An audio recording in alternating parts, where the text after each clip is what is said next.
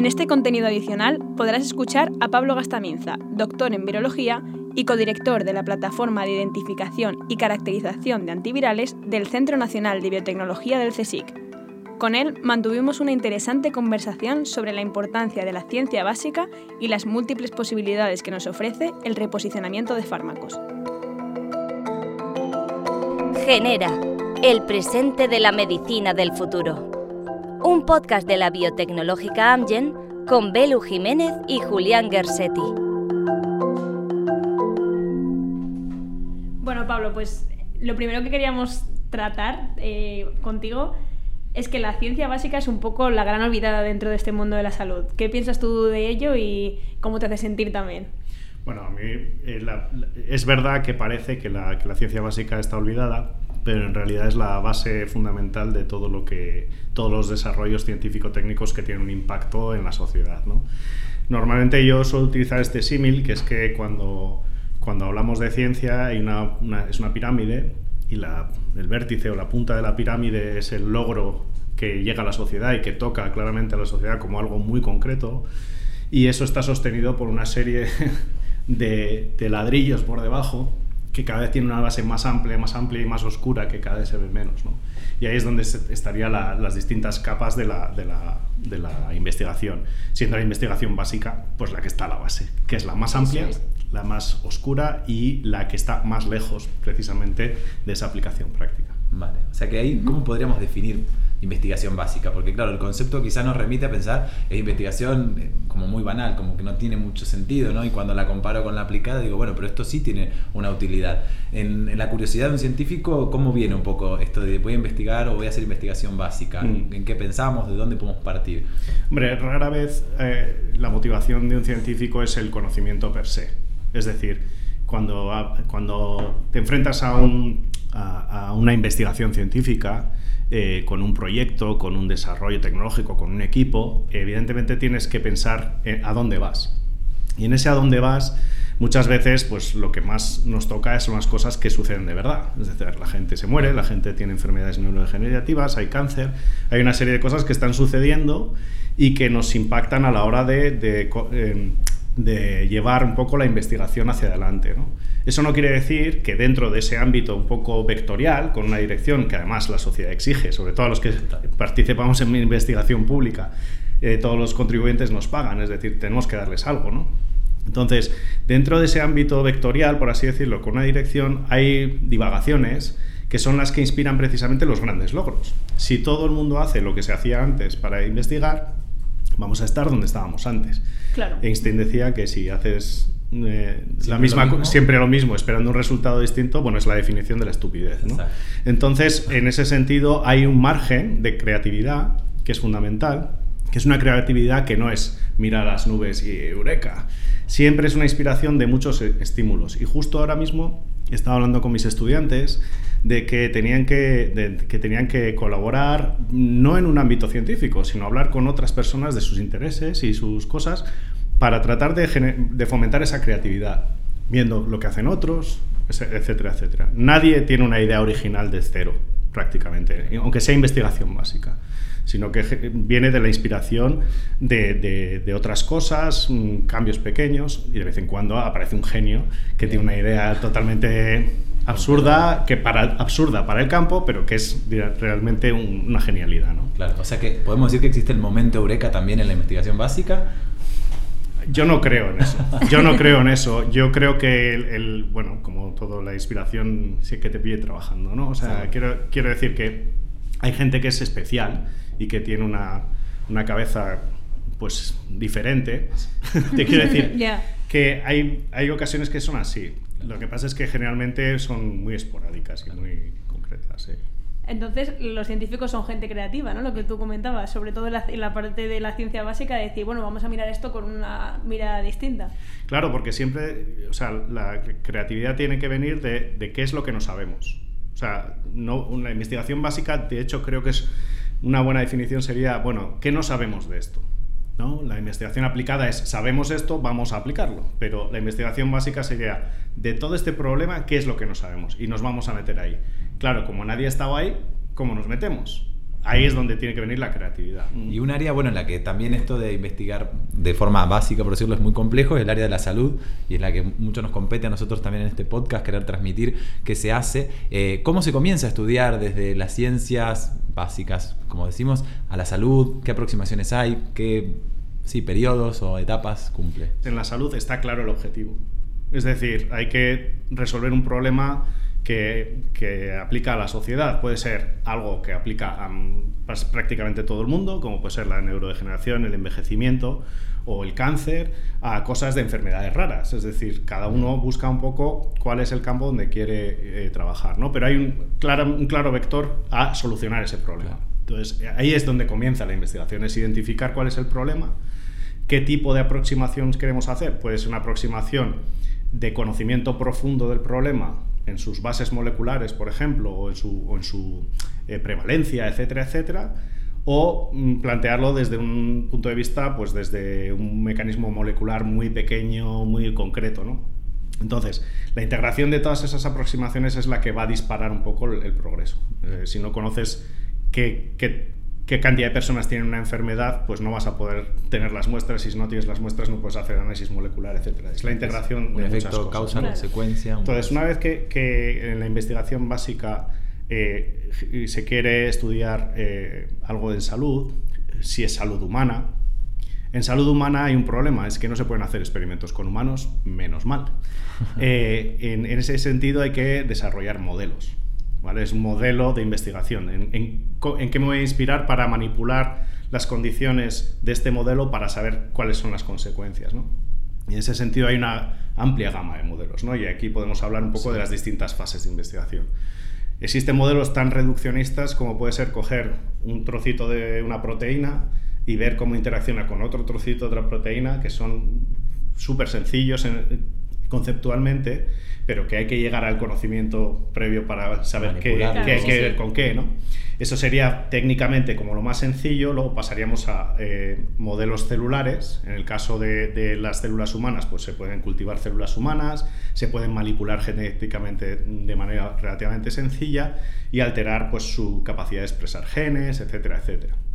El siguiente paso sería ya modelos tipo organoides, que ahora están muy en boga, que es una, un poco una transición hacia modelos animales sin tener que usar animales. ¿Y cómo serían? O sea, para aclarar ahí... Sí, los organoides se refieren a un conjunto de células que están eh, formando una estructura que se parece a un órgano real. Nunca es un órgano real, eh, pero se puede modelar, por ejemplo, la interacción entre distintas células del, del cerebro o de un riñón o de un hígado para entender un poco cómo interaccionan, cómo hablan entre sí. Entonces es un modelo intermedio hacia que, que, no exige el sacrificar animales, por ejemplo, y que tiene implicaciones éticas diferentes, pero que, que es muy, es, está haciéndose cada vez más útil porque cada vez se ha desarrollado más. Se aproxima más, digamos, a... bueno, lo de aproximarse o no, yo soy muy talibán, porque cuando es un modelo es un modelo, y cuando es la vida real es la vida real. Eh, eso yo creo que eh, hay gente que, dice, bueno, el organoide se parece más, sí, pero bueno, eh, siempre hay que, hay que, tener en la cabeza que es un modelo, ¿no? Y bueno, un poco más complejo serían los modelos animales. En los modelos animales hay, bueno, todo lo que quieras, básicamente, desde un modelo animal que, en donde se pueda recapitular la enfermedad. Por ejemplo, se puede hacer un ratón obeso. Se le da de comer más de la cuenta o se cambia algún gen y se puede tener un ratón obeso. Se pueden reproducir algunas cosas, ¿no? Eh, pero también se puede hacer incluso eh, ratones o animales pequeños que tengan células humanas, es decir, ratones que se llaman quiméricos, que tienen parte de órganos humanos y parte eh, de ratones, por así decirlo, ¿vale? Es, una, es una, caricatura, una aproximación, ¿de acuerdo? Y luego más allá, pues hay modelos de animales más grandes. Claro, dentro de los modelos animales, como comentás, hay distintos animales. ¿Qué definiría que use un tipo de animal, como decir un pez o un gusano? O que pase a un modelo más complejo como sería bueno un ratón. ratón claro. Exacto. Claro. Eh, aquí hay muchas, muchas implicaciones. Lo primero es que tiene el modelo animal, si tú puedes reproducir una enfermedad humana de una manera razonable en un pez cebra, es mucho más económico. Si puedes recapitular algunos aspectos en ese modelo animal, evidentemente es más económico, es más fácil de hacer, etcétera, etcétera, etcétera. Eh, más, más sencillo de manipular, hay muchas eh, implicaciones.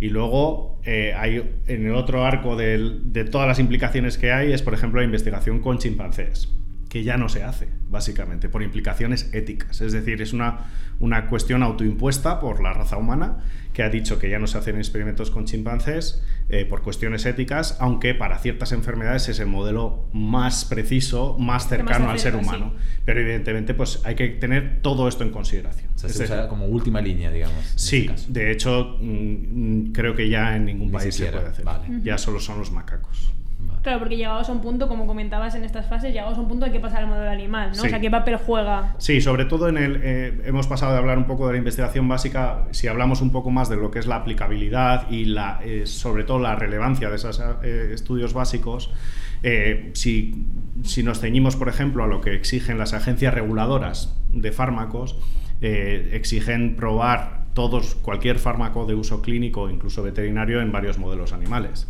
Por lo tanto, hay una fuerza muy importante por parte de, de las autoridades reguladoras para que se hagan esos experimentos, evidentemente, porque se cree que es muy importante Para, para, para asegurar seguridad, ¿no? Para... para cierta seguridad para cuando se vayan a fases clínicas. Es decir, es un- un- una transición entre lo que es el mundo de la experimentación pura y dura eh, hacia lo que es, eh, si hablamos de desarrollo de fármacos, hacia lo que son, serían los ensayos clínicos, evidentemente. Claro, Y ahí- entonces los preclínicos incluirían animales y células o van por vías distintas. Sí, la definición es un poco laxa, pero Vale. todos entendemos que todo, si se habla preclínico es que no se ha inoculado ningún humano. Y ahora también en, ese, en esa línea, ¿se hace algo? ¿Se está intentando eh, realizar de alguna manera eh, la posibilidad de reducir el uso de animales? Eh, hay grandes líneas de, que, que se parecen mucho a la del reciclaje, reducir, tal, tal, tal. Eh, hay las tres R's también para investigación animal, pero hay un control férreo, férreo y muy estricto de la experimentación animal en todos los países europeos. Hay las garantías de que no se hacen experimentos de una manera indiscriminada Desmesurada, claro. o desmesurada es absoluta. Esto está Siempre, bueno. evidentemente, es como la garantía de que nadie va a ir a 200 por hora por la autopista. Tal Siempre cual. va a haber alguien que se va a saltar las normas, aunque es muy, francamente difícil, ¿no? Y un poco, un poco de lo que comentabas, ¿no? Está esto de moda de las 3 R, reciclar, reutilizar, reducir. Eh, este concepto también llega de la mano de los fármacos con la reutilización de ciertos fármacos o lo que también se conoce como reposicionamiento, Exacto. ¿no? Sí, el reposicionamiento de fármacos es, una, es un abordaje que, que viene de- de- del éxito, de hecho, del reposicionamiento. El reposicionamiento eh, exist- ha existido antes de, de que tuviera la palabra, por así decirlo. ¿no? Vale. Durante los ensayos clínicos, que se ensayan los, los beneficios clínicos de los fármacos, eh, los clínicos eh, a lo largo de los años han monitorizado todos los parámetros clínicos, todas las historias clínicas, y hay efectos deseados y efectos no deseados. Y en ese sentido, el reposicionamiento de fármacos ha sido muy exitoso, gracias a la observación clínica. Es decir, pues por ejemplo, no voy a citar eh, un fármacos. ejemplo- un ejemplo de una enfermedad, Sí, por ejemplo. Por ejemplo, ha habido, ha habido un fármaco que, cuyas cajas durante el ensayo clínico no se devolvían.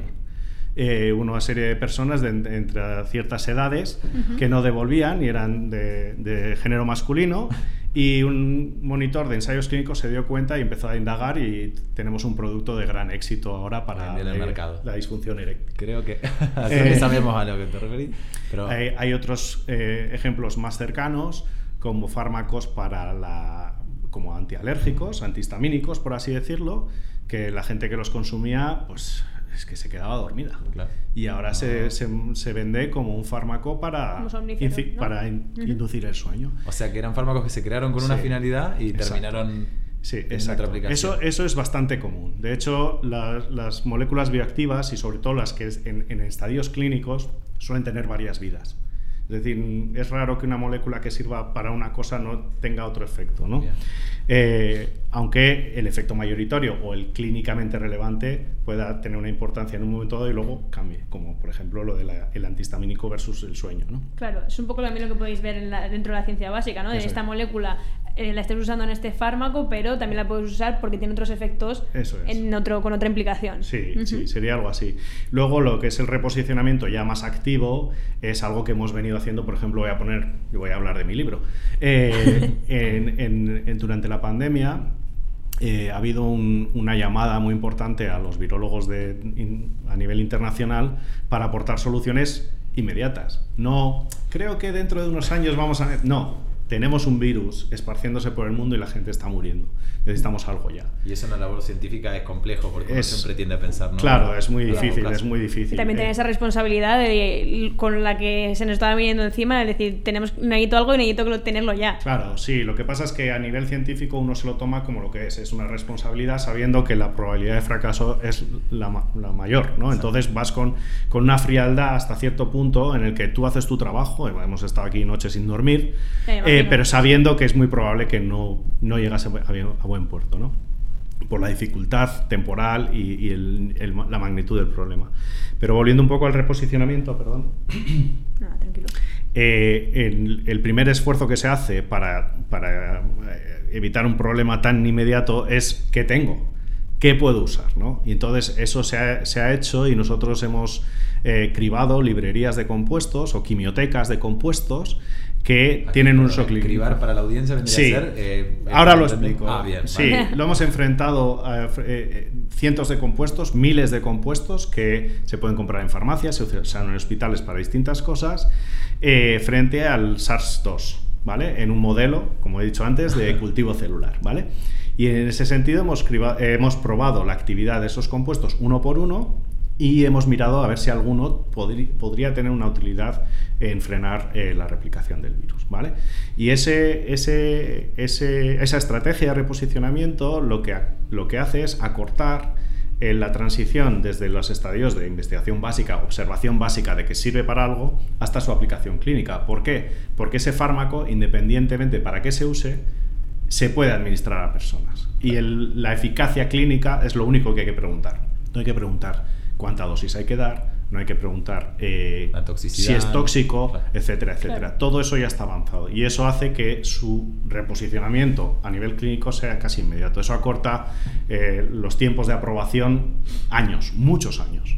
Y en, condiciones de emergencia como ha habido ahora, pues se han aprobado cosas como la hidroxicloroquina, el rendesivir, eh, la dexametasona, pero no es un antiviral, como uso de, de emergencia y son todos fármacos que son reposicionados. No se habían diseñado para SARS-CoV-2. O sea, es un poco lo que tú decías, no hemos mirado en la despensa lo que tenemos y a ver qué nos vale para usarlo, ¿no? En este caso, literalmente. Teníamos la colección de compuestos en nuestra nevera. Claro, nos interesa preguntarle más por tu área también. Sí, sí porque tú trabajas mucho más Yo con los a hablar del libro. Justo, justo. Venga, venga. Y además que es un tema que, del que ahora todos estamos muy familiarizados con, con la pandemia. Tu área de trabajo son los coronavirus y en concreto, bueno, has estado, en, como comentabas, en las noches sin dormir en el SARS-CoV-2. Estos, años han sido duros, ¿eh? Sí, han sido, han sido intensos, intensos. Sobre todo intensos. apasionantes, pero intensos. de hecho, yo no soy experto en coronavirus. ¿eh? Ahora me he, hecho, me he hecho medio experto, pero... Por la situación, ¿no? Ahora hay tu cuñado o tu hermano seguramente es más experto que yo en coronavirus. claro. O sea que yo creo que ahora somos todos un poco expertos en coronavirus. Y entonces queríamos que nos contaras un poco cómo ha sido primero eh, esta parte de la pandemia y luego lo, en lo que estáis trabajando ahora o seguís trabajando. Sí, y el libro, por supuesto. Básicamente, bueno, yo soy virólogo y me llevo toda la vida eh, dedicado a investigar virus que tienen un potencial patogénico en humanos, es decir, virus que todos conocemos. En los últimos años hemos estado transitando eh, al estudio de virus transmisibles por mosquitos. como veis, todo el tema recurrente es que tiene una implicación en salud y eso es algo que, personalmente me motiva. No quiere decir que eh, todos los días esté pensando en los pacientes y solucionar sus problemas, ni mucho menos, porque estamos muy lejos de las aplicaciones prácticas al menos en algunas de las áreas. Bueno, pero al final es como comentabas la base, que claro, claro, sí, tiene que haber la base que ponéis vosotros para que luego pueda llegar a... Exacto, exacto, sí, sí, yo simplemente lo describo como mi papel, no, me gusta hacerlo y creo que es lo que tengo que hacer, ¿no? Eh, evidentemente eh, contribuye a que toda esta pirámide crezca, ¿no? Eso es. En los últimos años, como sabéis, todos los virólogos se han vuelto, se han vuelto SARS-CoV, virólogos. La, la, ventaja, como sucedió un poco nuestra implicación en, en, este proyecto, este centro, como sabéis, ha sido bastante importante a nivel de la respuesta eh, a nivel español de, frente a la pandemia, principalmente porque tenemos uno de los mayores expertos en coronavirus del mundo aquí en, en, nuestro departamento. Y cuando, cuando surgió el problema, pues se intentó montar un equipo de personas muy interdisciplinar, de personas que tuvieran eh, eh, especialidades un poco complementarias. ¿no? Eh, nosotros en nuestro laboratorio hemos trabajado durante muchísimos años en el estudio y la prueba de antivirales frente a hepatitis C. Eh, nosotros no hemos sido responsables del éxito, pero la hepatitis C a día de hoy se cura en un 100% de los casos gracias a los antivirales. Es un caso paradigmático. ¿no? Entonces, esto nos ha dado mucha fuerza para a ver si nosotros somos los que diseñamos los siguientes ¿no? para otras enfermedades. Entonces, en el, en el caso de, de SARS-CoV-2 hemos adaptado todo nuestro conocimiento previo de, en hepatitis C sobre todo de, ensayos miniaturizados, es decir, poder probar cientos, miles de compuestos semanalmente para poder encontrar algo, primero a nivel de reposicionamiento y después mm, en una parte más reflexiva y más científica del día a día, eh, el desarrollar moléculas antivirales. Y en ese sentido, pues tenemos una plataforma que codirijo junto con mi compañero Urchi Garay Gorta, que es una plataforma antivirales que lo que provee es de ensayos biológicos a todos los químicos que quieran juntarse. Y hemos recibido miles de compuestos y ahora tenemos en desarrollo varios antivirales. Hay uno que es un antiviral de amplio espectro, es decir, que puede servir para varios virus, que tiene un interés relativo, pero que siempre está bien tener. Y tenemos en primera línea unos antivirales que son selectivos para la familia de los coronavirus, no solo el SARS-2, sino coronavirus del resfriado común o incluso el de el, MERS, que no lo sé decir en español, el síndrome respiratorio de Oriente Medio. Bueno, lo he dicho al final. Sí, no, no, muy bien. Vale, eh, entonces en ese sentido yo creo que, tenemos una oportunidad que está ahora mismo en el plano de desarrollo, está, ha pasado la fase básica, por así decirlo, y está, se ha testado en ratones, en ratones no es tóxico, no son tóxicos porque es una familia de compuestos. Esperamos que, haya algún signo de actividad. Evidentemente, como podéis entender, este sería un primer paso. Eh, si, hay, si hay éxito, cualquier cosa que haga, por muy pequeña que sea en magnitud, va a ser un éxito, porque no hemos optimizado nada en su administración, etcétera, etcétera. Por, criterios éticos nos hemos, eh, nos hemos cerciorado de que no va a hacer daño a los ratones, y eso es un paso previo.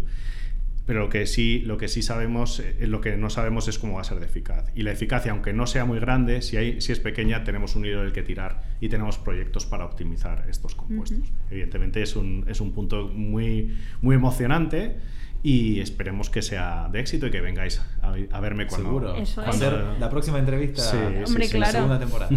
Bueno, o sea que para concluir nos podemos quedar con la idea esta, ¿no? De que la, investigación, la ciencia básica es fundamental, es la base de la pirámide, como dijiste. El pilar que sustenta luego todo lo que viene encima. Aplicada a todos los campos, pero en salud y, bueno, y en patologías y en lo que trabajas también vos, es más que necesario. Así que por mi parte creo que, ya está. Sí, muchas gracias Pablo por darnos este rato. gracias. Gracias Pablo.